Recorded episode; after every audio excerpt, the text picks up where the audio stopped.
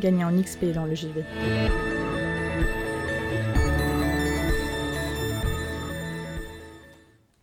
Le samedi 4 novembre dernier, la chaîne YouTube The Great Review a posté une vidéo intitulée Créer et détruire la plus grosse licence d'Occident.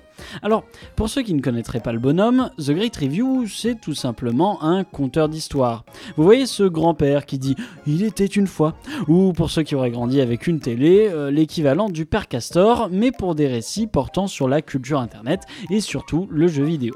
Le truc avec ce vidéaste, c'est qu'il est loin d'être vieux. Il tient plus du jeune con que du vieux sage et ça plaît à énormément de monde puisque sa chaîne cumule plus de 10 millions de vues en prenant en compte le fait que sa dernière vidéo a déjà atteint le million de visionnages en seulement 10 jours.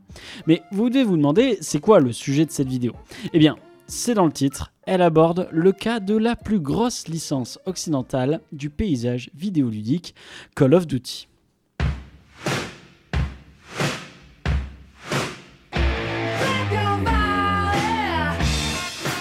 Normalement, Call of, pour faire court, vous avez dû déjà en entendre parler dans votre vie. C'est un jeu de guerre, plus précisément un jeu de tir, qui nous place dans la peau d'un soldat d'élite ayant le devoir de protéger les intérêts de son pays et qui, étrangement, se retrouve toujours à sauver le plus grand nombre et jamais à coloniser un pays du Moyen-Orient pour son pétrole. Bref, je m'égare.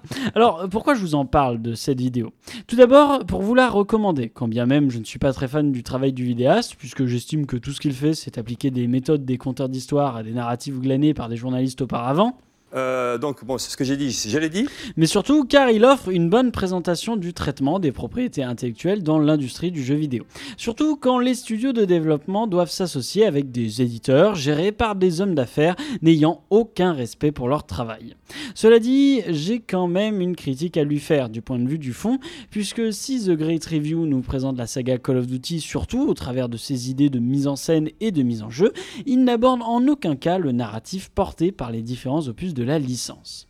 En effet, Call of, on le retient surtout pour son côté spectaculaire et ses sensations un peu arcade. Ce sont des jeux qui ont toujours placé une certaine limite avec le réalisme et c'est ce qui les rend si plaisants manette en main. Pourtant, malgré ses nombreuses qualités dues à une conception de système de jeu très bien imaginé, il est important de les situer dans un contexte. Ainsi, pour trouver une justification, il faut appuyer ces mécaniques à l'aide d'un récit, surtout dans le cas du genre du jeu de tir, puisque les interactions sont plutôt simples. Alors, je ne vais pas m'attarder sur les épisodes abordant le cas de la Seconde Guerre mondiale, puisqu'on y incarne majoritairement les Alliés, et j'ai envie de dire heureusement, parce que je me doute que si on nous glissait dans la peau d'un nazi ou d'un fasciste, les jeux se seraient beaucoup moins bien vendus. Non, pour le coup, parlons plutôt de ces épisodes qui nous placent dans des conflits, à tout hasard, situés au Moyen-Orient. Alors, je ne pense pas avoir besoin de vous faire un dessin, mais euh, devinez qui qui c'est les méchants dans ces jeux Sans surprise, les musulmans. Maintenant, faisons abstraction de ce choix narratif qui, on ne va pas se mentir, a été banalisé depuis les années 90 au travers du cinéma et du jeu vidéo pour se concentrer sur ce qu'est un Call of Duty. Alors, je l'ai dit au début, un Call of, c'est un jeu de guerre. C'est simple, s'il n'y a pas de guerre, il n'y a pas de jeu. Euh, clair, net et efficace. Aussi, Call of Duty, c'est un jeu de tir. Par conséquent, si on ne peut pas mitrailler des ennemis, il n'y a pas de jeu non plus. Donc là, c'est facile. Qui c'est qui tire durant une guerre? Les militaires. Bon, rassurez-vous, je ne vous prends pas pour des débiles. Hein. Le truc, c'est qu'il y a plein de moyens de mener une guerre. Et la plupart du temps, ça passe avant tout par la politique. Mais dans un Call of Duty, ben, la politique n'est là que pour justifier l'action des forces armées, une chose que les équipes de développement des récents Call of Duty ont totalement oublié, puisque dans une interview pour le média Game Informer en 2019, Jacob Minkoff, le directeur de la campagne narrative de l'opus de cette année-là, déclarait que Call of Duty n'était en aucun cas politique. Cependant, l'utilisation de forces armées dans le but de régler un conflit est un choix politique, et c'est terrible de se dire que les têtes pensantes derrière l'une des licences les plus lucratives en Occident n'en ont même pas conscience. Désormais, revenons sur le cas de nos épisodes se déroulant dans des pays fictifs du Moyen-Orient. La représentation de la région à travers ces titres vient servir un narratif. Et ce narratif, c'est celui des États-Unis. Le 6 novembre dernier, soit deux jours après la vidéo de The Great Review, la chaîne YouTube People Make Games, spécialisée dans les reportages autour du média vidéoludique, ont publié une vidéo intitulée The Games Industry Must Not Stay Silent on Palestine, ou en français, l'industrie du jeu vidéo ne doit pas rester silencieuse sur la Palestine.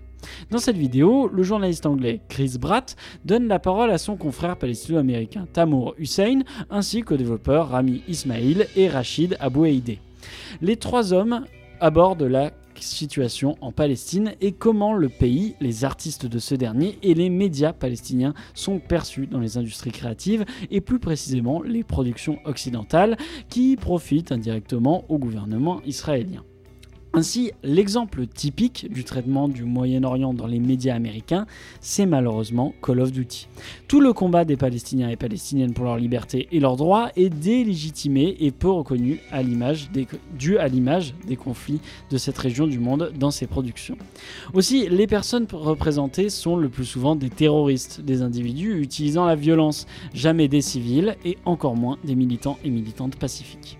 Vous l'aurez compris, Call of Duty est politique. Les choix des créateurs et créatrices de jeux vidéo sont politiques. Ici, ces choix ont un impact sur le peuple, palestinien, mais demain, cela pourrait être sur n'importe quelle population qu'on estimera juste de rabaisser ou d'opprimer pour servir nos intérêts.